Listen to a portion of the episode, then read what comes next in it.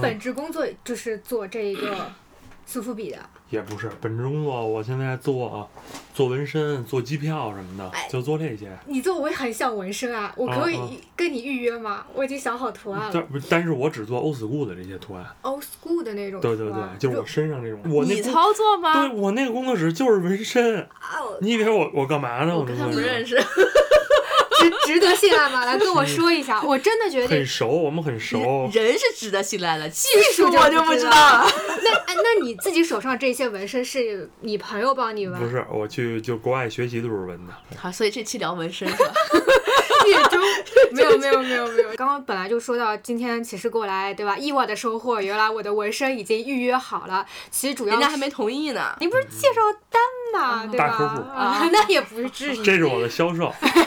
你给他提成吗？你们是不是有一些意外碰撞出来的火花，这是。对，以后可以对吧？多身兼一职。没有，就过来主要是想要聊一下苏富比，因为听冬瓜说有一个朋友在这一块儿手办，也不知道是潮玩这样子的一个玩具特别的强，然后一个资深爱好者，所以就抱着一个好奇来到对方的家里。现在我们录制的环境就是呃本期嘉宾的一个工作室吧，或者说一个小房间陈，列室要不要挖一下？太假了吧？哇，我来，哇哇哇，嘉宾别自己担心。好多收藏，哇塞，我都眼花缭乱了。就感觉是不是充满了金钱的味道？哇，那至少我是第一次来哎，，但是我这次进来以后闻不到什么味道了。嗯，对对之前来的时候就是它是那个胶的味道嘛。对，因为能感觉出来你现在已经感冒了嘛。啊吧，可能啊，不是吧？没那么严重吧啊，？不过我进来也是，适应了。不过我进来也没有闻到任何是是是的味道，。因为主要是今天来之前，我这边特意换了身衣服，可能体香把这个塑料的这个味道给给掩盖了。耶，哇那说 之前的味道并不是来自于这个苏富比对玩具，而是来自于嘉宾的体味。对我本身就是塑料做的了，已经。《东北一家人》里那个巩汉林演那角色，塑料体啊，格。塑料体格。对对对对对。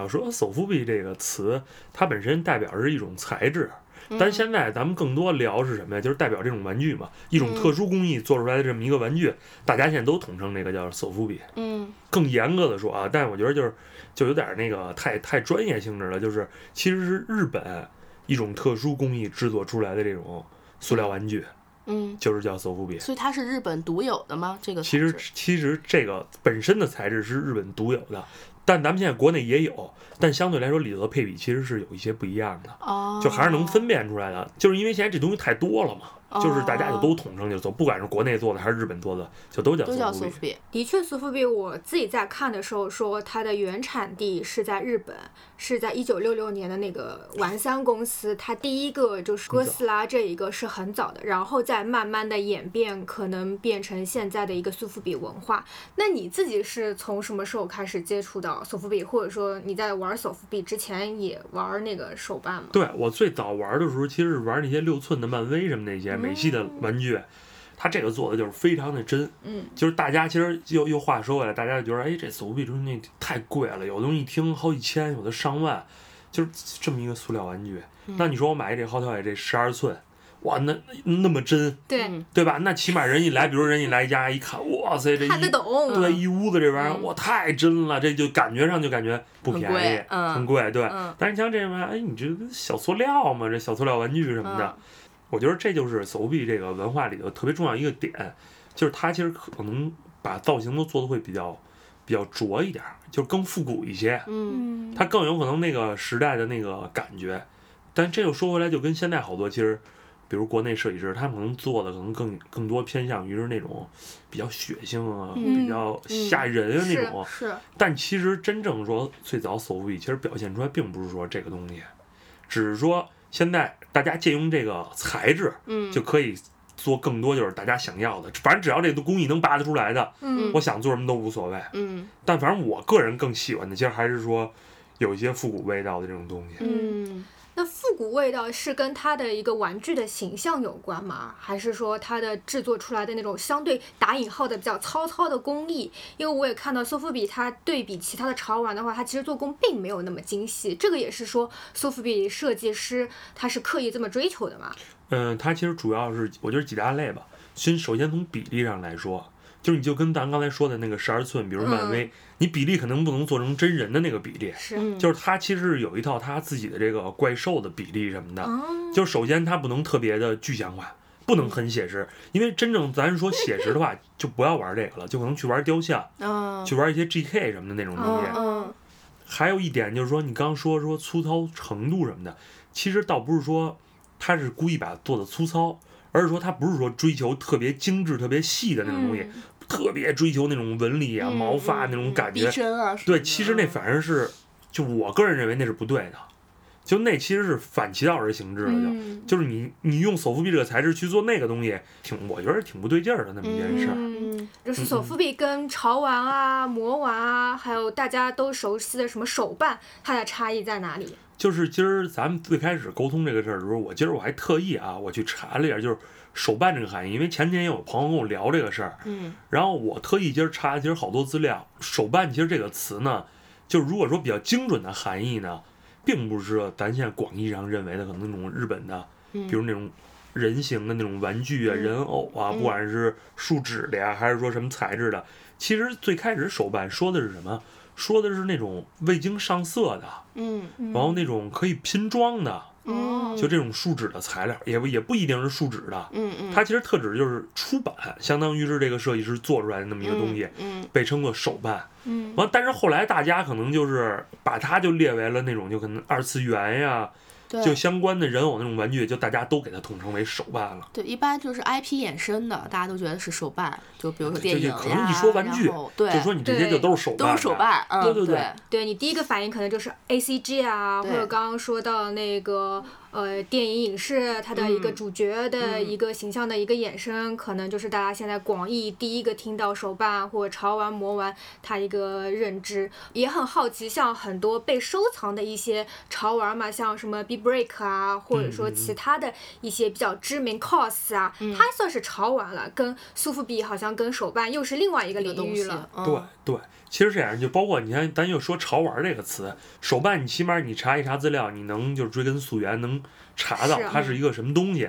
但是其实潮玩这个含义太广了，就是我我认为是，其实最早潮玩可能说的是，可能零几年那会儿，香港那边有一批那些玩潮流的。哦嗯，包括像陈冠希、李灿森什么的，他们可能跟一些品牌合作做那种糖胶人偶，嗯嗯我觉得可能你们可能也见过，就那种就比例比较 Q 一点的那种，对。嗯，就是那些我觉得可能被称为潮流玩具。嗯，但后来像近几年，我觉得就你可能把手扶比也能列到潮玩儿。嗯就刚才咱们说的，就是那所谓的手办、嗯也是潮玩儿。其实好多东西都可以用这个词，嗯，也可以说是蹭热度。你觉得它潮，它就是潮玩啊？，对对，但他们彼此之间就是收藏价值还是有不一样的嘛？还是是差不多的？我觉得其实对我来说，我觉得玩具吧都是有收藏价值的，嗯但可能对于就是呃对，对于可能就是纯岛来说的话，可能某一个类别，那它升值空间肯定就更大。嗯。那像你说的，比如潮流玩具，就像你说刚那些 cos 啊什么的那些嗯东西，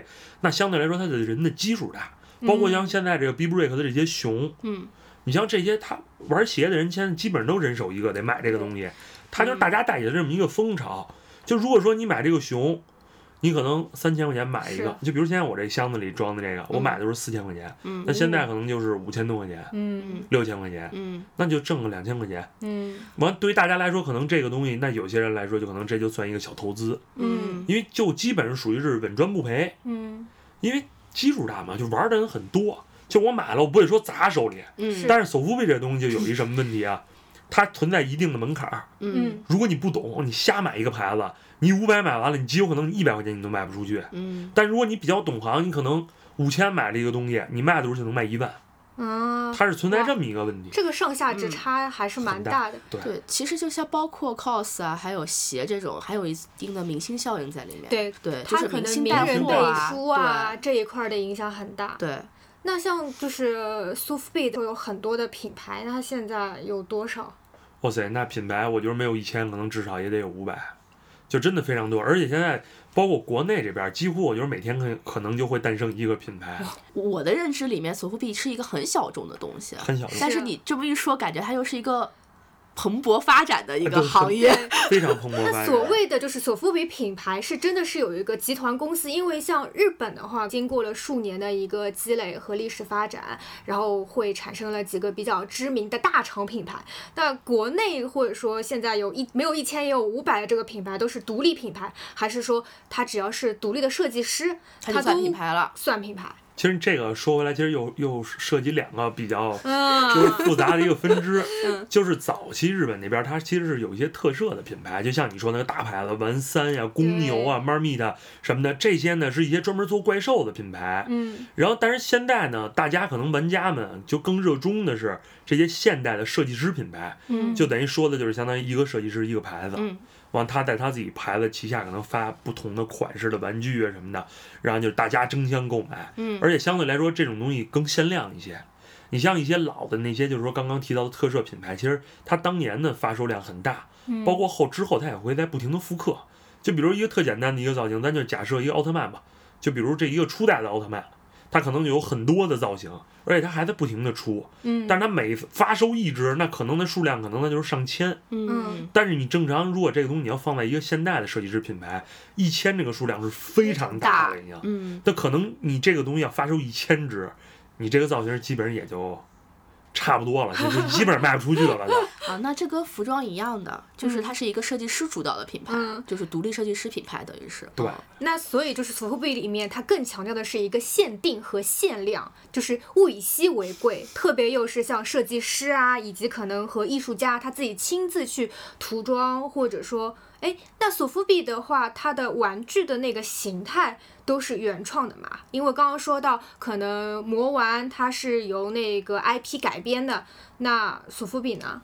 嗯，我觉得现在是这样，就很多有很多玩家吧，就是觉得，就有些玩具是抄，有些玩具呢就是是原创，嗯但其实我个人认为，就是索夫比这一块儿，其实好多现在新的设计师品牌，你不管它做的多好，其实都是有借鉴的，就包括他的借鉴，有可能就是因为他小时候玩这个东西，嗯，所以他长大了那个东西其实就已经植入到他的这个刻在他脑子里了。对骨子里了，所以他做出来可能就有这个感觉。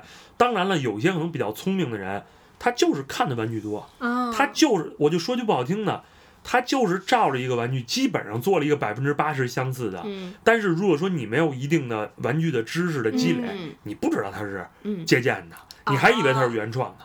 但其实这个又凸显出一个什么？凸显出这个设计师的这么一个嗯积累，嗯玩具的这个积累，量知识对知识的积累。哇，嗯，的确是你像比如说我们现在看什么都觉得是原创的。看不出来它到底是哪里借 鉴对，其实就有很多比较现在可能贵的设计师品牌，其实它都是有借鉴的，借鉴一些比较好的老的东西，嗯但是可能是什么呀？就是你根本不知道，可能嗯某一个真的比较资深的老玩家看到了，哦，说他这个有借鉴啊嗯，完可能一窝蜂的玩家就说啊，这是抄的，这是抄的是。是是，其实不是那么回事儿，人家嗯咱就这么说，人之所以能做到这个高度，是因为人家有那个阅历，知识储备在那对。他已经是上升到高度，而不是说，当当然也不不乏有一些人就嗯真的是水平一般，完了就直接就是抄现成的，嗯嗯，而不是说抄老东西了，都直接就抄人现在，比如可能你前天刚发售一玩具，我直接照着你这。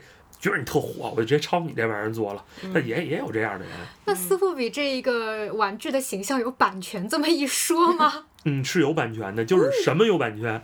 就是咱们小时候看那些奥特曼呀什么的那些特摄剧，啊它是有版权的。但是这种新一代的形象，新一代的玩具设计师的东西，我跟你说很难维权。就是现在，就是北京干过好几件这种事儿，嗯做盗版，包括把人家那个形象注册了，然后做短袖什么的，哦，就这种事儿都其实，在国际上影响都特别的差，其实真的挺不好的。但是呢，你对于人家现代这些设计师来说，尤其日本设计来说是没有办法，嗯，没有维权，这有什么维权？你别说他们维权了，你中国人在中国维权都费劲，你更何况一个日本人这。是一个中国维权普普遍的现象，对也不但光在但是我觉得可能未来吧会越来越好。会越来越好，对对对一样的嘛，在版权意识上面哎，这个问题。对对对对，那你刚刚也说到很多国内的这一些苏富比，因为可能我们的认知就是索富比还是在国外比较盛行。那整个一个索富比的工艺，它的特点是在哪里呢？因为看上去好像都是某一种胶质啊，然后自己去上色啊，对它特，我就跟你说一下它大概怎么做出来的吧，嗯就说简单一点儿，其实就是他把这些玩具啊做成一个模具，嗯这个模具呢，形容一下就跟什么似的，就跟，嗯，就跟一个铁铁做的炉子，然后里头有每个胳膊腿儿，你就把那个胶的原料倒进去，嗯。它不就形成这胳膊腿儿了吗？完，它放到一个就跟油类似于油锅似的这么一个东西、去炸，嗯，炸一定的时间，炸完了之后呢，就把这个 把这个里头东西叭叭叭一拔出来，嗯。组装到一起，嗯，咱就形成了这么一个这个现在这这个玩具。嗯所以索福比都是可以拆卸的吗？对，它肯定是都是，它不会说有一个东西它是一个一体的，哦，它是如果是一它体的话全，是组装出来的是吧？呃，也有单独一个，就是相当于一个分件儿。嗯就一个分件儿是什么意思呢？就是比如说一个胳膊、一个腿，它算一个分件嗯儿。嗯嗯嗯，对，有一些一个分件儿是什么呀？就指套啊，它就是一个很小的东西，完底下有一个窟窿，啊，然后它就是一个件儿出来的。那苏富比的玩法就是把它大卸八块，然后各种组装，然后哦，其实也也没有组装，就大部分玩的人其实更多的是他就拿出去拍拍照啊什么的。对玩一玩我认识苏迪，我第一次认识苏迪就是他们他们的一个那叫交流会吗？就就你们线下对他们就会拿着各自的玩具出来，我们当时在蓝蛙，他们一帮人，哦，那是我第一次认识苏迪的时候，对，所以说就是苏富比的展示方式就是带出去，然后拍照去拍照。我觉得那就是，比如说，哎，有好朋友，大家可能最近买什么新的，就是比较好玩的东西，嗯都互相看一看，聊一聊啊什么的，就比较有意思，啊，算交流吧，也是。也是因为像《银魂》里面，它有一个说法，就是所有的御宅族嘛，你买手办、买各种潮玩，你一定要买三个，一个是要收藏的，一个是要摆着看的，另外一个就是我要带出去玩的，三个一样的吗？三个一模一样的。这个可能跟唱片一样嘛，嗯你唱片一张是你收藏的，一张是你自己听的。嗯那是有这样，就有的人就会双入，就双入是什么意思啊？就是他会买一个没有拆包装的，因为手扶笔比较好的是它保存方式，它不像刚才咱聊那个 Hot Toy 那种大的牛皮纸盒子什么的，嗯你就需要非常占地儿。这个好的点就是它只有一张纸，就是一个头卡，嗯，带一个塑料袋，OK 了。嗯这么这么糙的吗？对，啊我看到过，他们苏富比的包装就是特别简单，就没有什么过分的包装，啊就是这样，就是一张纸一个袋儿。因为我知道，好像说是索菲比的玩具，就典型的就是有一个头卡，然后再加一个糙糙的塑料袋包装，但是它的价格可能并没有那么便宜。如果是它非常限定的话，那你们是能接受吗？因为有的时候我如果收藏回来这些玩具，我希望它的外包装到里面都是特别的精致的，然后就觉得哦，特别有那个成就感，买了以后金钱的嗯意义。嗯，对，反正对于我来说，就现在买一些东西，头卡你肯定是要有，但如果这个东西真的非常难找，而且就是特别喜欢的，就没有头卡，我对我也我也会要。啊，但对于有一部分人来说，这个头卡其实是这个玩具的一部分嘛。你如果没有了它，你再去卖的话，其实是很影响价值的。嗯，而且有一些人，就像你刚才说的，他很在乎这个东西，对，他哪怕就是包装袋儿他都想留着。是但其实我是认为，如果说包装袋上没有图案、没有贴纸，嗯。那它不就是一普通塑料袋儿吗？对吧？你只要有头卡、有玩具就，行了。也是，就像很多乐高收藏家，他们说只要那个包装一开一拆，它就贬值了，它就没有它原来的价值了。嗯，但是乐高这种，它可能最后组装出来，你在外面给它镶一个柜子，透明的你就展示嘛。也一样的，有些人就是为了倒倒卖的，对有些人就是为了自己玩儿的，它不一样。就嗯而且我觉得现在这东西很难界定。嗯就反正我们这圈子很多就是大家有的玩儿，然后呢，其实有些东西他玩腻了也会卖。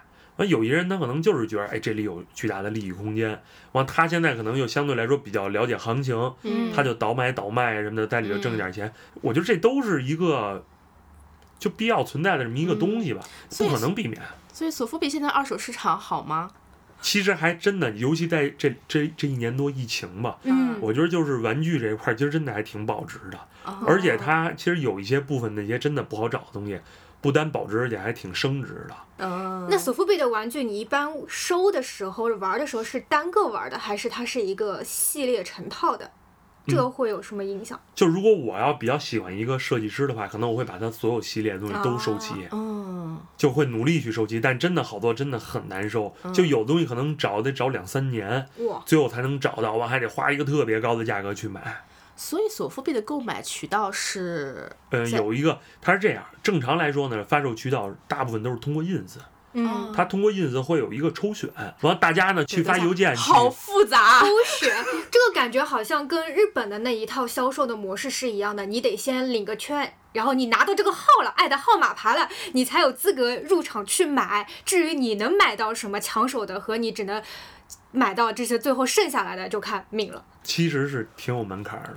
是就是你关注了你想要买的这个设计师的 ins，他来发售这个信息，你要随时每天关注他都关注着你的 ins，、啊。每个设计师有每个设计师不同的呃动向。发售时间，哦。对，他会公布，比如说在几号我要去发布这个新款，这就是牵扯又牵扯一什么问题，就是 有朋友的重要性。哦。大家都有朋友，就是这个东西，比如抽选的时候，他就会告诉，哎，那个什么什么抽选了，你快去看看去吧。嗯嗯，然后参与交流社区啊因啊，为有一些嗯。抽选真的会很快，可能只有一个小时哇，或者三个小时。就你有时候我睡一懒觉起来，这事儿就结束了。嗯但那个东西可能是非常好的，非常难得的有的。限量有限时，对嗯，比如说你抽中了，然后你就有购买资格了，是吗？对，就是你会去发邮件，但其实所谓的抽选，不是说大家广义想象中那种是随机去抽选，嗯当然不是，是设计师去挑去。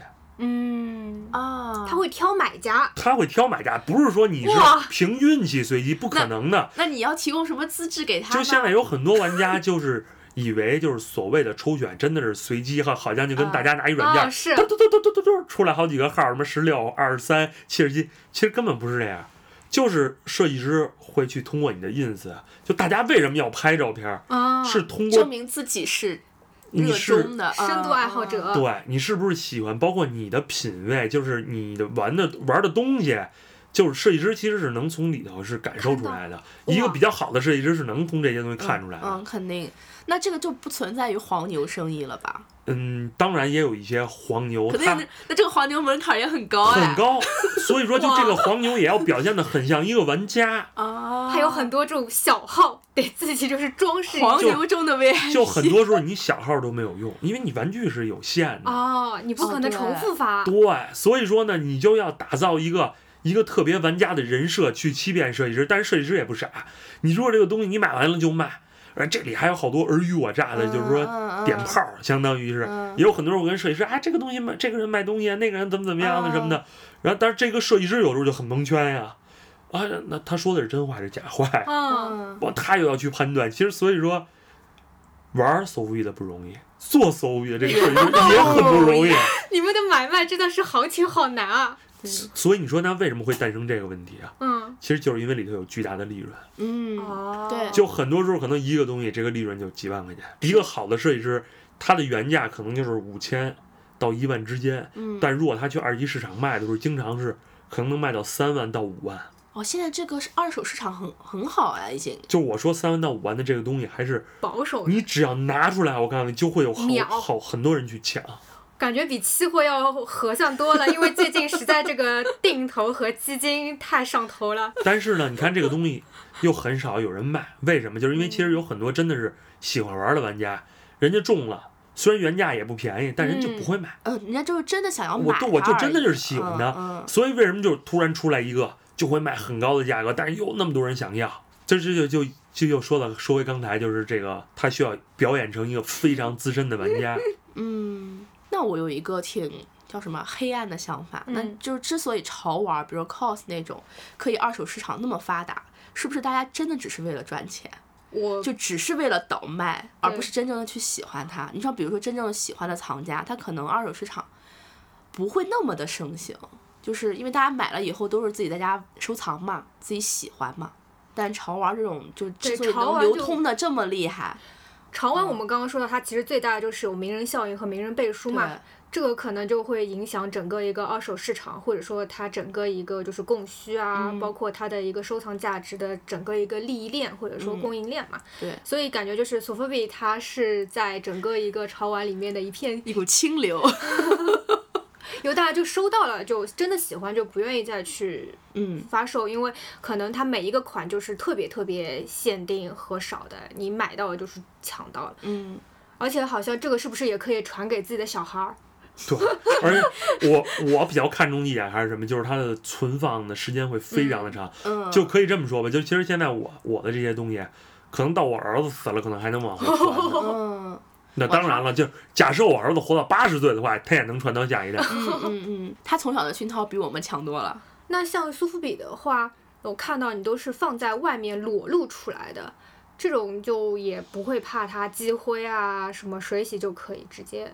其实主要搜狐比较怕的是阳光，哦所以你看我这屋有两层的帘子，这一这屋里基本上不见天日。嗯然后呢，它就不怕灰什么的，你正常擦一擦。嗯，但是我 我比较懒，有的时候我也很少，就你可以看着就一层灰了。还好其实，因为我没有玻璃。璃门嘛，对你北京的灰很大，但如果你可能你要在上海南方那边，就相对来说就没有那么大的灰。他，也不怕潮湿，它会会怕一点会怕潮，会怕潮，嗯。因为你像台湾、日本有一些地方，其实东西他们那个环境是很潮湿的，嗯就你能从一些老玩具上能看到有很多霉菌的点子。哦，但是当然了，那个玩具可能都五十年了、四十年了，就也很久远了。但如果比如你像我这种的，就正经楼房啊，嗯，你搁在柜子里什么的，那几乎没有京也不怕潮，也没有潮湿这个问题。你要平嗯房可能会有一点潮，你像正常现在楼房、嗯那都没问题。因为我们现在在那个苏迪的这个小的工作室里面看到他收藏了很多这个苏富比玩具，那你还记得你收藏的是第一个苏富比玩具是什么吗？我收藏第一个啊，我记得可能印象当中是买了一个擦主机的一个，就是咱们国内比较有名的一个插画师，包括现在也是做玩具非常厉害的。嗯，他做的一个那个是一个少年虎，是一个水墨西哥摔跤手。嗯我记得最早买的第一个是他那个，然后也无意当中看见一个人卖一个就是现在就是叫迪哈罗的这么一个品牌。然后呢，我就觉得哎，这东西挺挺葛的。我说这什么东西啊？我一看，哇塞，那么贵，一千块钱！我说这买多少玩具了？一千块钱嗯。然后加了那个人，完后那也是一个非常好的一个朋友。完他说，哎，我这边有一个群，你可以进来。就给我拉到一个微信群里，完天天那里头就有人卖不同的玩具，就是都是索富比的。我说哎呀，挺逗的。完自此就进入这么一个坑了，完不停的就可能交学费啊，被骗挨坑，嗯，慢慢的完就加上也真是不错，认识几个就是真是人挺好的大哥吧，嗯就是也是大家一起互相玩交流，慢慢的也加上我不停的可能我也爱钻。嗯平时看一看呀，就是各类的玩具啊，包括一些老玩具，就不同类型的玩具我也都看，看来看去的，然后慢慢的就是提升提升吧。就嗯现在反正也加上也交这么多学费了，其实主要是，然后再参与一下倒买倒卖的行当。嗯，倒买倒卖，反正是你要说没参与过，那确实骗人。嗯 因为实话实说，之前其实我当时买了很多就是交学费的东西，嗯，那当时卖起来那真是太难了。啊，当时我就觉着，我说哇塞，我说这太太坑了是吧太？坑了，我说。完后来我为什么就也是相当于这做了一个软植入，我为什么做了一个公众号啊？嗯就专门写这些走伏笔，我就觉着其实真的挺不容易的。就回忆我当年花这个学费，结果这帮孙子太坏了，我心说，我说这人怎么能这么邪恶呢？嗯，完也加上我把那些东西也卖出去了，心里有点那种愧疚，良良心心过不去。良心上的谴责。我觉得我乃自问，我行吗？对，我就觉着嗯，要不给大家普及普及吧？普及普及普及，就是 毕竟就是大家能玩这个东西就已经门槛挺高的，挺不容易了。嗯你说你再让这个骗一下，再让那个切一刀的，嗯就真的挺难的。所以就是可能做这个东西，就希望大家能省点钱。嗯那当然了，钱是人家的，人家爱怎么花怎么花。嗯但相对来说，反正我良心上我过得去。嗯我给大家推荐点，就是觉得可能不会说让你到时候之后骂人的那种东西，嗯因为现在这个市场就跟刚刚我说的，冒出牌子太多了。嗯。有一些人真的是就专心想好好做玩具，嗯。也是自己心里就是想做玩具，但是有些人他就是想赚钱，嗯。因为这东西现在近几年比较火嘛，就觉得成本首先低，嗯。二一个很多玩家其实他不是特别具备真正的这个审美水平，嗯是因为他因为他确实玩的也少嘛。嗯这个东西对于你们来说，你看可能都一样，嗯但可能这个东西就五万，那个东西可能就五百，嗯，但在你们眼里面其实是没区别的。对我那天还问他来着，因为我当时在那个什么什么玩具店，嗯，我很喜欢阿拉蕾嘛，嗯，然后我问他，我说阿拉蕾这种玩偶要多少钱，嗯，然后我就怕那个上当受骗，因为我不知道它本身的价值到底是多少，你知道吗？它要看品牌，对。因为不同的品牌做阿拉蕾都不一样，而且你嗯像你说的那个，肯定是假肯定是一个老弟的，是一个那种国产的那种的，哦不是说正版的，因为特别便宜，你知道吗？我当时就觉得，嗯，但是我肯定也看不出来，它做工什么的，我根本就看不出来。但当嗯，然了，你要像一些老的那种的，嗯，老那种老胶皮的那种阿拉蕾，可能也很便宜。嗯，所以这个时候其实可能就需要一个就是懂一点儿的人来帮你看看。对，对就是你所以说买东西之前，其实你是要做功课的。但是，但是索福币这块儿就是比较比较麻烦的是，不像咱们日常生活，我一百度嗯就全出来了。嗯，但是索福币这东西真的，你百度没有，没有人会告诉你很多它不管是知识啊，还是说它的历史，都需要你自己平时的阅历。然后呢，因为很多时候这个设计师啊会在 ins 留一些蛛丝马迹。嗯但是呢，他可能这个东西他发售完了，他就删了。我觉得现在更多的中国的话，可能闲鱼真的是一个比较，可能说比较好的一渠道吧，就是大家都能看到，都能比。就可能有的时候这个价格可能虚高或者怎么着，但起码大部分交易大家都能闲鱼上能能找到。嗯，只是可能一些特别好的东西不会在闲鱼上出现，哦，但正常来说呢，几百上千的，那闲鱼应该很多了。现在那交流的话是微信群，还是说会有一些特定的小网站啊、呃，论坛？其实是有微信群，包括日本也有一些网站，嗯，你像日雅代拍网站，嗯还有一些一些 M 加的什么那种网站，嗯卖玩具的网站，其实都有这些东西，这些百度，如果我搜什么关键词，一搜也能跳出来，很难。很难。还是要入群，还是要入那个圈子。那我那我不知道怎么样子入群呢，怎么办？嗯其实就就如果你真的有兴趣，就是靠自己的原始驱动力去找。真的是这样，真的是这样。嗯就是你玩这个东西，你还千万是不能嫌麻烦，因为如果你嫌麻烦，就是交学费，嗯。嗯啊而且一般收藏类的东西都得交点学费，肯定。不是一开始就能那啥的。交学费嗯是肯定的。嗯咱们说那个刚刚说那个品牌 Dihara，嗯，买了一个 Dihara 的那么一个那个十天风骨那么一个，相当于一个社会人还是买了，买了，后来还是买了多少？钱？嗯，当时买的时候一千多一点儿，可能什么时候啊？几几年？哎呀，一一五一六年吧，可能是哦差不多，那会儿还很贵呢。但后来之后，它被泡玛特签下来之后，这个东西就就国产之后就不值钱了，三四百块钱就能买到了。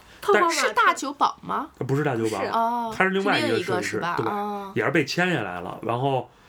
它后来国产化了嘛，完了就不值钱了。但是之前日产的还是很贵，嗯，就所以说明说明还是说明说明一个什么事儿，就是大家可能对这个产地可能有一部分人还是挺注意的。挺注意嗯，对，包，括我看到好像有的材质，或者说你们那个头卡上面会有写 Made in Ja- Japan，对，嗯这个好像是比嗯较重要的一个标识。嗯，因为就先像刚才咱们说到潮玩这一块儿，就是其实很多现在首付也被列为潮玩，嗯然后但是它呢就是做一些小可爱的那种类型的东西。嗯嗯完、相对来说呢，其实那些那一部分的玩家并不在意说你这个东西是日本产还是说中国产，嗯就是反正你只要把你这个产品表达出来了，嗯没有什么太大的那个瑕疵就 OK 了。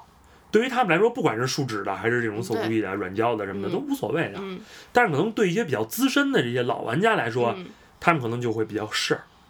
一个是比较事儿，二一个确实是可能是会有细微的差别，因为从原材料它是会有一些区别。嗯完，你可以从光泽度啊、韧性啊这些，其实都是能看出来的。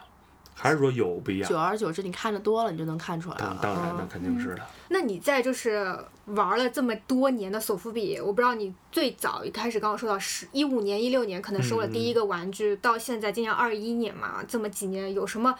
收藏过程中印象特别深的，嗯就特别难抢，你抢到了，或者是有一些特别哦可惜啊。嗯有一个特别可惜，就应该是前年吧，前年日本的一个 M 家的一个展，我当时其实就是为了一个设计师去的，他就哦发了几个实玩的盲盒，也嗯、也不能说是盲盒，就是实玩的几个小盒，嗯里头有不同造型的玩具。嗯然后呢，我当时呢是带了我一个朋友，因为我们一起正好说去拍个节目，然后我带上我同学，然后还有一个哥们儿，当时那哥们儿呢也是刚被我带入坑，然后呢我就跟他说，我说你这东西就一般，我说你帮我排队去就行了。完那哥们儿也挺实在，说行。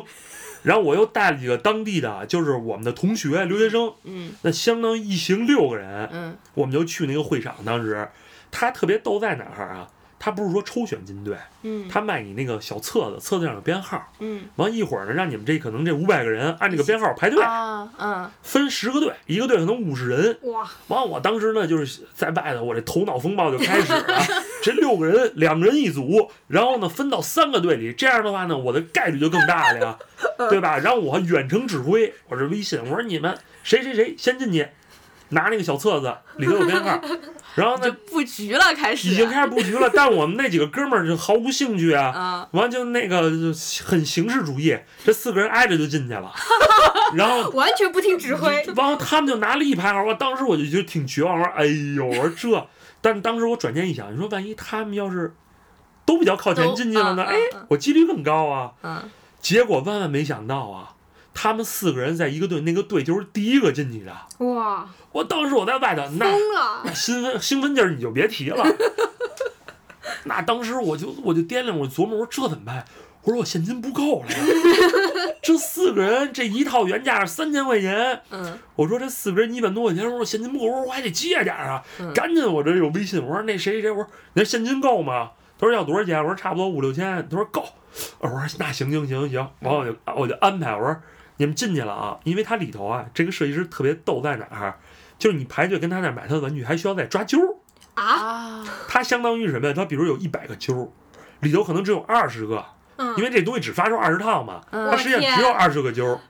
然后我就想，你说我这四个人，怎么的也中一套了是吧？我当时我不是想中一套，我是想，哇哎呦，我说中两套，我中三套，我说哎呦我天哪，我说这要中三套，我再借点钱，反正买了就买了吧，没毛病。对，嗯然后与此同时呢，其实我还有几个朋友，他们还特意嘱咐我把把他们媳妇儿也交给我了，因为他们当时是去另外一个买玩具地儿去买玩具去了，说那个大爹说那个我让我媳妇儿跟着你买去，我说行没问题，当时我还信誓旦旦，我说跟着我就行了。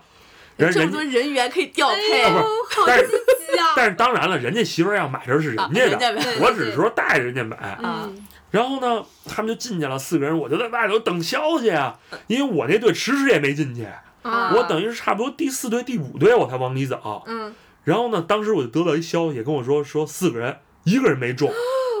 我当时晴天霹雳，哭嚓一声，我当时在会场人整个已经瘫了，快。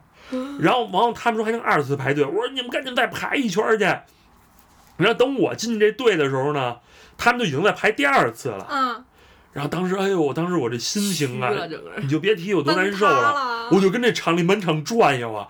然后呢，我那哥们儿不排第二个队吗？完就示意我，他说你过来，你过来。当时我就想着，我说你加三儿也不合适啊，嗯对吧？我意思就是说我过去把我那朋友换出来。嗯，结果刚进队呢，就被一东北大妈给我说了，说你干啥玩意儿呢？还有东北大妈在日本的那个游那游戏展，然后当时我那哥们儿就急了，就说你就因为他们是当地请的那些贩子。啊，他们一带就带一两百个中国老头老太太进去会场去买东西去，啊然后我那哥们儿就跟他急了，就就有点骂骂咧咧了，就说说你装装什么孙子？说你那帮人刚不还排我前头了吗？我说什么了呀？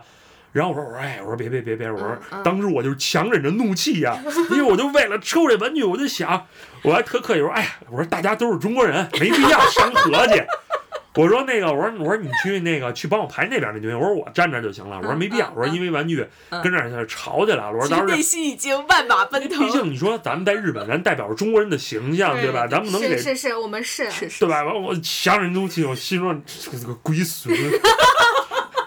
然后呢，这个事儿还没过半分钟，嗯，那边就是就示意设计师示意抽完了。没了，你看你你当时你知道我这心情吗？我就挨了骂了，然后我连人都人影都没看着，我当时就五雷轰顶，嗯行尸走肉了，我在里头哎已经。呦，然后当时我就看见什么东西我都不想买了。其实呢，其实还能当时还能再排队买点别的东西，啊，嗯，都但是我没有，根本已经没有心情了，然后我就跟那儿瞎转悠。我那哥们说拍什么呀？我说瞎拍吧，随便拍吧。嗯啊 然后我那几个朋友那个那个老婆就跟我说：“大迪说买什么呀？”我说随便：“，当时我脑袋也空了，就我也不知道。我说你就看哪儿人多你就去哪儿拍。我等到事后反应过来就，哎呀，真是，对不住啊，来一次，太不太不合适，因为没给人照顾好也。是嗯完，但是运气特别好在哪儿呢？也加上我贼，我就在现场我就盯着那帮，因为不好多贩子嘛，是啊，我就看见一日本人，我说哎，他手里拎着这袋儿，我就过去问他，因为我英语日语比较好，嗯呜，那我过去我就指着袋子，sell，我 我问他，完完那女的呢也是帮着排队的，也不知道，完她老公过来了，嗯，完她老公也是英语比较好，说 OK，哇，真的柳暗花明啊！对，然后我这个时候我就掏出手机来了呀，我就想起当年那个就是说老外在中国买风筝嘛。就是怎么沟通啊？你计算器拿着叭叭叭一敲数，对包括秀水对吧？我拿出手机，你直接给我敲数吧。对，然后那男的叭叭敲一数，然后这时候我就像当年在天安门的老外，叭给这数取消，我当一个数，我说这个数，完了那老外那日本人也琢磨琢磨，说说 OK，完了那意思还整的还挺像模像样，带着。我说那意思我说走，咱们上外头交易。丢，对，完我说走走去外头，完运气特别好，买买了两套，等于我一套，我另外一个朋友也买了一套。哇，就相当于也真是没白去，因为我那次去日本拖家带口啊，我就是为了买这个玩具。我当时要没买这个，我你想我这心情，哎真的，，在这儿吗？那个那在就在你背后一会儿一会儿呢。给我们看看。对就在一会儿我那呃一会儿我们们拍个照拍一下，是吗？嗯？那这个是日本的常驻的一个常设的展吗？这个是日本它特别大的那个文具店呀，嗯每年办的一次展，嗯，就他会邀一些比较有名的设计师，就这个设计师是我最喜欢的一个设计师，就他的玩法也比较葛，就他可能一年就是发售一到两次，设计师的名字是那就是一路一路，伊鲁伊鲁，他是日本本土的还是国外的？日本本土的人。啊，完，他比较厉害的点儿，你就在于他不管是玩具包装还是哪些，其实他都融入一些特别好的一些老的点子在里头，嗯，就等于是突破了手扶币这个工艺，就不让他看上去就是一个单纯的一个就是只能摆着的，他会在里头暗藏一些机关，哦，就一看哇塞，就能把软胶做成这种东西，就是趣味性。也很强。对对对哦那那个玩具店是在东京吗？它其实，在全日本都有店啊，啊，东京、大阪、札嗯幌、嗯北海道什么的这些地儿嗯都有，但那个玩具展示什么？在东京，东京在东京那个玩具店叫什么名字啊，就叫 Mandaraki。Mandaraki，对然后他不是光卖玩具，就是他其实也卖漫画啊，卖就只要跟动漫相关的连东西，他都有锁那种。大的对对特别大哦那它每年的这个展出时间是在基本上每年都在五月份，但是后来现在也不是这两年疫情嘛，嗯他可能会往后推推一推，嗯但正常来说每年就是五月份。哦，你嗯去过几次啊？嗯，我去过两次，完第三次的时候其实就是赶上疫情了，哦，就没去成。哎，就等于说是一八一九年的时候去了，每年必去的朝圣之旅。对对对嗯就是我就为了这个设计师去的，它这个展的展期多长啊？一周还是几天就一天一天，就一天一般这种也是比较短，它嗯卖完就没了，它也没有什么长时间可以去，因为展。他是他那个展一般是三天，然后呢，哎，我有点记不清楚了，他其中有一天呢是卖一些贴纸，嗯完可能有一天是卖一些就是当地的人写的一些资料、哦杂志，就是去，卖对周边。嗯完有一天是玩具，嗯那我要没记错的话，啊应该是哦这三天。那现在因为疫情，这一个店和这个展有没有导成线上？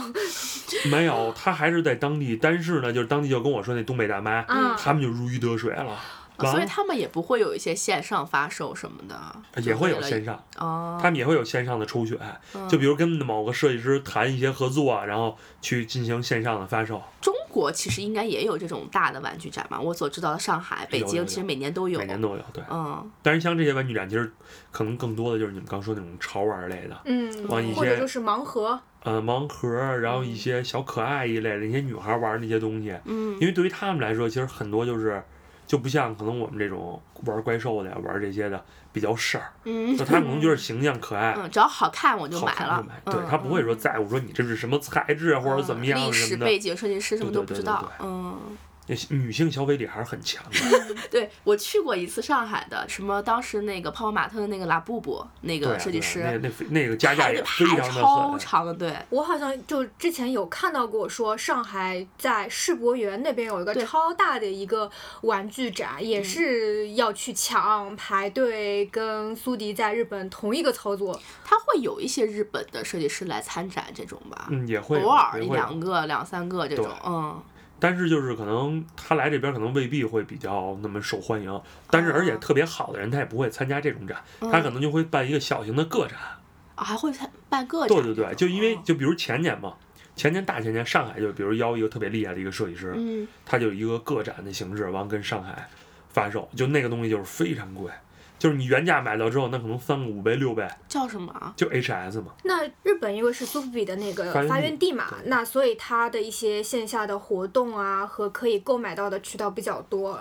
那你除了日本还会去别的地方吗？美国其实也有比较大的一个展，每年就是 DCON 嘛、嗯 d c o n 完它其实就是也不光是玩具，嗯它也有一些动漫呀什么的一些融合。但是呢，就是这些比较有名儿的，就做手扶币的这些设计师都会参与到这个嗯这个展会就发售，嗯，就算是每年对待的。但是因为这两年也是疫情嘛，其实影响都比较严重。时间跟日本那差不多吗？嗯，它是十月份一般，十月份、哦十一月份那会儿。秋天的时候。对哦，然后它其实这次展会搬到，因为之前在是在洛杉矶嘛，它是嗯在洛杉矶，它现在搬到洛杉矶迪士尼边上了，因为迪士尼也是刚刚建好嘛。哦，那有个连带的一个效应。对，其实我啊也是想着是去年的时候正好带孩子去迪士尼，然后啊我这边去这个展会啊，结果完结果也没有去成。哦，就其实有时候去国外展会比较好的一个就是你去完展会可以带家里人。点别的。对，嗯完了每次我媳妇儿完就埋怨说啊，说你是带孩子玩儿去吗？你明明不就是去买玩具去吗？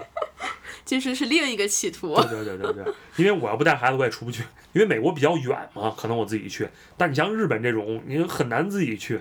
所以美国、日本它的搜富比有什么区别吗？没什么，就是一个设计形象的问题的一个区别。就美国可能更偏向于咱们刚才说的那种的，哦，就是欧美的那种比较视觉冲击力力啊什么的。那种。对对哦，对很多有名的日本设计师也会去美国，哦因为相对来说，对于日本人来说，其实美国他们还是比较喜欢的。啊，对，嗯他们肯定参与过去，也相当于玩一趟。你经常能看到他们到那边也是环球影城玩一圈儿，是啊，完周边洛杉矶那边的景点儿踩一遍点儿，然后参加了这么几天展会。啊，感觉呢你一年就这两次朝圣之旅，呃，就基本上是，如果一年去参加这两次，其实就挺好玩了。所以就对于搜富比的爱好者来说，这两次是比较最大的盛会了，世界上世可以界说是比较的。比较大的了，哦对。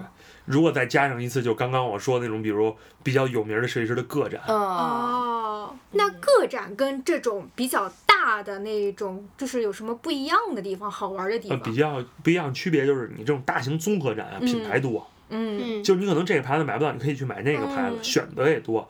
但是个展呢，就属于就是这个设计师的品牌。首先，这个设计师起码他有产品线，嗯，你不可能说你就只有一两款玩具，你去做一个个展去，嗯嗯。他肯定会有很长的那种产品线。然后包括他的东西得多，嗯，包括确实说白了，他是得有实力。哦，就如果你说你没有实力，你硬要办这种展，也比较难，就是你很拉胯对你很拉胯，没有人。像玩具设计师这种个展的话，他是会展他的作品，然后再售卖他的发售一些些限定的作作品对哦，对那你们会跟设计师直接交流吗？嗯，直接只要交流可能比较少，可能只能说是，比如到了那儿，可能啊大家就喝喝，因为本身其实还是语言不同，相对来说。嗯但如果说你语言比较好的话，其实非常吃香的是，嗯嗯，哎呀，就感觉真的就是学好英语和日语，所有的兴趣领域都可以囊括。真的很重要。对对对。因为你们还属于一个爱好者交流，他没有一个很高的一个就是阶级在里面，对所以大家都很平行的去交流。对，嗯因为如果说你真的语言比较通的话，你跟设计师坐下来，就真的你可以探讨一些玩具这方面的这个嗯。心得啊、交流啊什么的。嗯。就你比如咱们用中文，咱们可以聊得很好，是啊，但是你跟人家聊你就聊不了啊，嗯，哎呀，对，就很可惜。就你其实你嗯。相当于你表表达不出你的这个对，想法，想法，对，嗯就设计师可能只能单纯通过图片儿，对，就是感觉出你不管是水平啊，还是说就是说你的那个兴趣点什么的这些东西。那你们自己身边这周围的一帮朋友，我刚刚也说，你如果去朝圣的话，也会有很多同好一起去。对对那你们平时就是呃就直接线下啊或者群里面交流，认识的人多吗？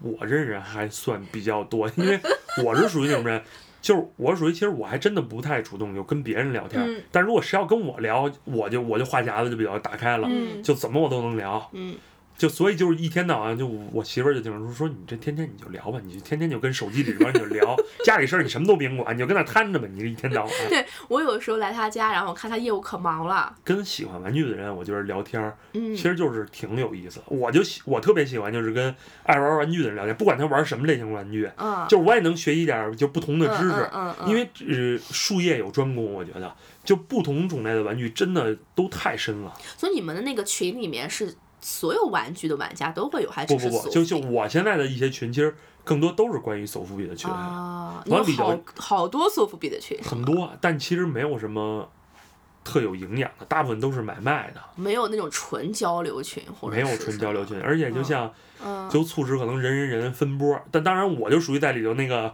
属于中间的那个墙头草嘛，就是我就是还真的是有鄙视链的吗？其实是有，因为我一直觉得我应该是在鄙视链最底端的，就是那种玩泡泡玛特的人。对于我来说吧，就是因为也是接触这么长时间了，我嗯觉得其实这事儿挺可笑的。嗯但是呢，你对于大部分来说，其实这个真的还是有，你说鄙视链嘛？对，就鄙视链这个东西，哦就可能觉得，就有些人觉得啊，你玩这东西垃圾，嗯，或者说觉得你玩这。东西很便宜、很 low 什么的。嗯但我真的觉得，就如果是一个喜欢玩玩具的人，嗯，就是三块钱的玩具也能带来就是特别不一样的快乐。对，因为其实我买玩具完全就是被它的外观，就是刚才你嗯说的外观吸引。其实我对它的设计师、它的历史、它的背景完全不了解对，就是一眼看上，比如说在市集上啊，包括在泡泡玛特，你就是一眼看到，他也没有 IP，他也没有什么，对对，你就你就属于那种嗯随缘型的玩家。对对对演员儿对对，演员儿演员型的玩家，就包括可能到了商场了，嗯哎，泡玛特，哎，这个盲盒这一弹觉得挺有意思，嗯好，我买一个。对，就但是你说你其实你也不会说这个东西去卖不会去因为就是玩瞎我不玩儿可能倒。卖它或对对对者怎么样。包括那个佐藤象，我特别喜欢但是我根本就不了解它到底是。后来我可能知道它是什么制药公司是啊，对出的呀，对对对对，或者怎么样。我一看就是被它的那个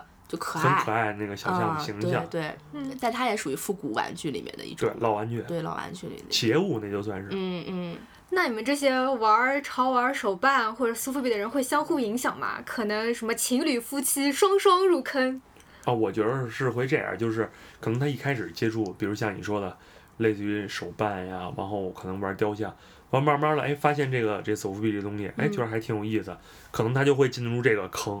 嗯。但是又说回刚才那个，但这东西其实它是有一定门槛儿的，嗯，就很费费精力费神，所以真正最后能玩进来的人其实还是挺少的，就嗯还是算比较小众的这么一个东西。我觉得其实还是要看缘分，对对，就这个东西真的打到你了，你从此可能就真的迁移到这个圈子里对来了。对对对也有可能是，可能之前看着就没有感觉，嗯突然某一天灵光一闪就被吸引住。这。真的就是这样，就是有时候可能就有一个人就帮跟你说说，可能给给你点建议或者怎么着，嗯就带你进来了。嗯，但可能通过他自己爱琢磨，这人就进来了。对，但有可能这个东西他没有人带，自己人玩玩，自己玩一玩，嗯然后被坑了，觉得哎呦，怎么这这样这圈对，这嗯太嘚儿了，算了，我就不玩了，就弃坑了。嗯，就这样也大有人在。那是什么呀？那盒子里装的，哪个？那个红的那个。这里都是那个日本的那种三点五乘三点五的这种贴纸，哦，哎，这个好可爱啊！哎，可爱！这是一本儿买的还是你不是一张一张收的。啊？就还记得小时候，好像以前吃什么小浣熊干脆面，里面也会有集卡，嗯包括说小时候因为喜欢美少女战士，然后我妈会给我去收美少女战士的卡。卡是吧？它这个就是吃那个饼干里给的，就这里头是那个威化，啊，这是在国内买的吗？是还是你在网上？日本，哦这肯定都是日本。一共有多少个啊？很多种，很而且它有不同题材，你看，比如这个，这是仙魔大战的，嗯，这就这包现在这个，就这个威化里的是恶魔的，嗯然后呢，其实还会有很多，比如现在看的动漫，比如什么 EVA 的，对，包括比较火的那个《鬼灭之刃》，鬼灭之刃也会有那个福袋日本真的有很多这种文化。其实我最早接触盲盒是那个 Sony Angel，哦，就那个小天使的那个嗯盲盒，那个最早最早的那个，对对。我一直都是二次元，喜欢动漫的，然后也很喜欢就是日本的影视嘛。就我知道日本有一个演演员叫本乡奏多，他也就是二次元那一挂的，现在自己开了 YouTuber，然后上面就是去分享一些他收集万代，就是皮卡丘那个系列，因为 Pokemon 现在应该算是最火最值钱的一个 IP 了嘛。嗯他收到了之后会自己组装，然后去喷漆，然后再去改装，然后包括加灯啊，变成夜光呐、等等，这个就很好玩。我到时候把他的那个 YouTube 推给你，你可以看看。虽然是个万代的，就是玩那个手办的，但人家做这一个呃 YouTube 还蛮有趣的。如果你有兴趣开的话，其实也很好。鼓捣鼓捣，呃，你工作室跟你现在这一个小的工作间，就是陈列啊，它的数量是还是在工作室会比较多一点。嗯，其实就是这屋也算不上我工作室，就算我一个卧室吧，嗯我就把玩具放这边儿。然后我工作室里也有一些我放的玩具，但相对来说那边放的可能就是比较老的一些那种老特摄的玩具。嗯一个是因为那些相对便宜一点儿，完我那块儿它还是得有点阳光嘛，啊，所以可能会晒着这这些东西哦就无所谓了。但是像像我这块儿放这些东西，有一些就是比较贵的，然后我就跟家里放着。贵的还是往里往家里放。对对对对对，因为经常大家会去我工作室聊天啊或者什么的，啊就万一碰上我小学那顺手牵羊的呢？哎，小学 顺手余怀。小学顺手牵羊是什么故事啊？就是最早嘛，就是我小学接触这个玩具的时候，但那会儿可能学校门口都有那种小摊儿，嗯，然后我们那边呢有一个小屋子，啊，然后小黑屋，小黑屋，对我说小黑屋里买点玩具，然后呢我玩玩玩腻了，我就卖给我们班一同学，然后加个一两块钱，当时觉得哎呦太厉害了。然后包括我边上有一邻居哥哥，他有好多就是玩剩下的玩具给我，每次一给一给给一箱，嗯我当时就觉得特爽。其实现在看来那玩具都特别好，嗯但那会儿也不爱惜，就玩玩，有的就玩没了，完有的就给卖了。完有一次呢，也是过联欢会，然后我说是拿了点那种龙珠的卡片，啊，包括一些文具，我说这一大包十块钱，哟，当时拿着，哎，他说行，十块钱给特痛快，给我了。当时我还美滋滋的，嗯回家我说去小小铺消费消费，买点吃的，我一摸兜，哟，钱丢了。啊，我说哎呦，我说东西也没了，钱就，我说真够倒霉的。然后无意间呀，后来又过了可能得半年了。啊，有一天我去他家找他玩儿，我一看，哎，我说这不我那游戏机卡吗？怎么在他这儿啊？嗯，然后我说这不我游戏卡吗？他说啊，他说对对对，完他就结结巴巴的，哎呀扒下来我就给拿走了。这路上我就琢磨，我突然一下，我就打打开我这任督二脉，我就明白了，我那钱没丢，玩具我卖给人，人把钱又给偷回去了。连卡带钱全顺你知道那卡呢是去我们家的时候给我顺手牵羊了，天哪，结果最后合着是什么？小丑竟是我自己。得嘞，那现在这个什么同学还来往吗？对教训是小。学同学确实确实没来往了。其实他人不错，就是可能经过这个事儿之后，他也觉得自己暴露了，也不太好意思了。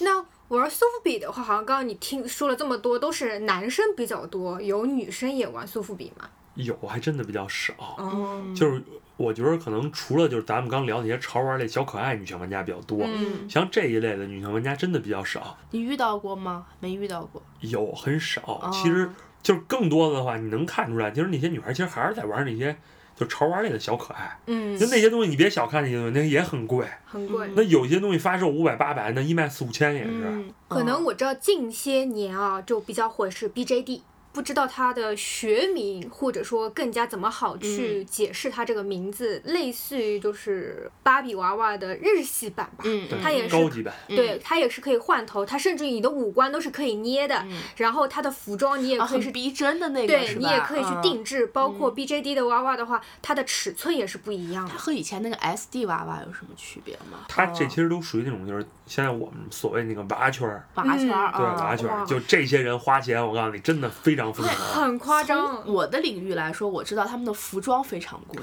服装非常贵娃娃的服我也装非是那天常贵。听有一个嗯朋友就说北京有一个展，嗯，我说什么展呀、他说你不知道啊，北京那个有一那娃圈儿那展，我上那抢那衣服，哇。抢那一件衣服转手挣三千块钱。包括说他整个玩那个娃的这些人，他嗯除了服装，他有道具，他会给你搭一个场景，甚至于说你这里有个柜子，一个柜子你就会有一个，比如说卧室的一个场景，嗯或者别的什么场景，他肯定有女主人公，有男主人公，还有小孩儿，还有宠物等等，就娃圈真的就可能可以和古风那一块儿联系。所以女孩儿可能是在那个圈子的会比较多一点儿。嗯，所以索福比他现在是从冷圈变成小热圈了吗？还是呃，有我好一点？我觉得是他虽然还很小众，嗯但是我觉得肯定是越来蓬勃发展吧。我觉得是，嗯只是说因为现在可能品牌参差不齐，就是嗯雨后春笋般这不出来了吗？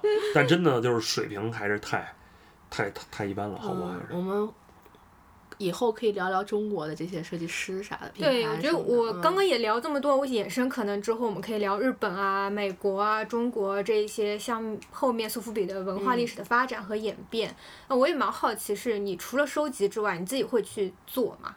我自己嗯，可能有这个想法，自己有的时候也没事儿瞎画画或者什么的。嗯但是我觉得现在就是，就有的时候有一个可能有一个固定的一个思维，想做一个什么东西，但可能过段时间就给推翻了。啊，就我觉得可能真正，因为我也跟朋友聊嘛，我觉得真正要特喜欢玩具的吧，就可能会觉着，就你要做一个东西，就会特别精益求精，是，嗯就你自己你都达不了一个特别高的分儿，我觉得我就不可能会去做这个东西。嗯嗯嗯。那你平时会自己画画弄弄？嗯，平时画画那肯定会画，因为本身我不也是做纹身嘛，是，就也会画一些图啊什么的。包括你像我看，经常看一些老玩具或者嗯看一些东西，其实也是在找灵感什么的。哎，嗯，阅历的一个积累。对对对对对，但未必可能会做，看着也有意思，就是消磨时间了就做。不一定把所有的兴趣爱好都要。变成一个专业，对对对对对对对的，没有那么硬性的强求。嗯，我们其实还是崇尚于对，来读一下口播，业余业余主义。所以本期的口播要放在最本后期的口播在节目最后读是吗？对，然后我们一开头也没有相互对吧介绍，等会儿可以补一下。嘉宾等我们一下啊。听听我们的口播。半瓶子晃晃是两个害怕无聊的打工人，变着法子想要消磨居家时间的趣味实践。我们四处漂泊，四海为家，好奇每个人不同的日常生活，也将找朋友来聊聊他们工作之余在家会做什么。或许从发现一个爱好到失去兴趣只需要三分钟，但如果你也怀揣着一颗好奇心，欢迎和我们一起虚度时光。大家好，我是卡达米。我是冬瓜，那么今天我们到底请来了谁呢？我刚才都把他真名说出来了，那只能是苏迪了 哎呀，呃我起了一个艺名，啊！你哟，来说说你看你们这叫半瓶子晃晃嘛，我嗯给我起名艺名叫什么？叫茅台。我们的名字对吧？嗯卡大米、大米、冬瓜，我们之前的那个嘉宾叫桂皮，啊，然后你现在叫茅台，我们真的是一个做菜的节目，有菜有酒了，有就差肉了，肉马上就来，下一期就来了。可以期待一下。而且我这有一个更深一层的含义，嗯为什么是茅台？八二年的茅台也响应你们这个主题，半瓶子晃晃，就是因为已经就是年头非常久远远，对，不能想往八二年的茅台特别贵呢？嗯对，那个嘉宾，你要自己评判一下你的兴趣爱好现在多少瓶？半分四分之一瓶，半瓶嗯还是四分之三瓶？那那你要是四分之一瓶，肯定让人钻孔了。啊，我现在满瓶儿给我给我灌了半半瓶子二锅头。哎呦，最后再来一下，因为这一期苏迪说到很多就是门槛这一个事情。那么对于真的有一点兴趣，或者说听了我们这期节目会好奇说到底什么苏富比，他应该怎么样子去入门，或者说抛开原始驱动力的话，有什么小的 tips 啊啊，嗯这些什么小的宝典秘籍可以稍微传授一下。分享一下。我觉得可能就是真的还挺难的，完、嗯但是难中吧又有一个捷径，有，这个捷径我觉得其实可以让他去看看我那个公众号。我其实有这个直觉，他会说这个事情。我也觉得，那行，大声的说出你的公众号，玩命收藏俱乐部，同志们走起！冲冲冲！哎，但是开玩笑啊，就其实我觉得还是说能多看吧。要真的感兴趣，其实就闲鱼，嗯你就搜搜夫比，嗯就其实能看到。完，当然你要搜玩命收藏也能搜到我们那个闲鱼有一个号，就里头也会有一些品牌的介绍。嗯嗯，我觉得就是大家可以看，你不用花钱。嗯嗯，我其实觉得就是现在，尤其玩具这一块儿，嗯，多看少买。我觉得还是先了解嘛，先把眼界打开了。对对对，嗯因为就像刚才说的似的，你很有可能花五百块钱买的东西，你最后不喜欢了，想卖，嗯只能卖一百块钱。嗯，嗯，就比如说对于我来说，我我多看了，说不定我就能找到自己喜欢的苏富比对。对对，就这个玩具这个东西啊，一定要是随缘，不用对不用强迫自己说非得去买或者看别人买或者怎样的。是啊，他也没有一股就是跟风，这圈子其实是有跟风的，没风着就看大家哦，这个人玩这个东西，可能他就去买点儿，嗯这样我跟着大家去买。其实我觉得。就跟风也不能说人不明智，嗯说明这个东西产品肯定是受大家认可的。对，但是其实有自己的风格也很重要。嗯，行，那既然就说到公众号了，既然说到宣传这块儿了，除了公众号还有啥呀？还有微博，哎呀，然后还有微博，对 B 站我们 B 站也有视频，对，还挺全啊，挺。全，对对对，都是叫那个名字。对对都叫这名字。完就其实主要就是讲走伏笔，如果就是对这有兴趣的，可以看一看。因为我有看到你那个 B 站发的视频，就你去美国会去看一些厂，哦，会到一些厂里面，那那是？当时去美国去的那个是 NYCC 的一个动漫展。嗯其实那块儿主要首都也不不太多，就主要是漫画啊，然后他们那边那种，comic 啊，对对对 cosplay 什么的这些东西。啊，啊，好心动，感觉什么时候等疫情好了，可以跟着苏迪一起冲一波美国和日本。对，就那边真的，那当时那个，它主要是会场里那个环境啊，真的效果特别好，啊，就能给你带进肾上那个腺素对对对对，分泌真的真的真的是这样。那还有一个可以入门或者走捷径的，以后如果苏迪想要去看展的时候，大家有兴趣可以来跟我们报个团，对吧？一起，我们一起走起。真的嗯真的真的可以可可以以可以。这个可能特别好玩。那我们就结束吧。好，那就先这样了，就这样。好好好，嗯再见，拜拜再见，大家再拜见。拜。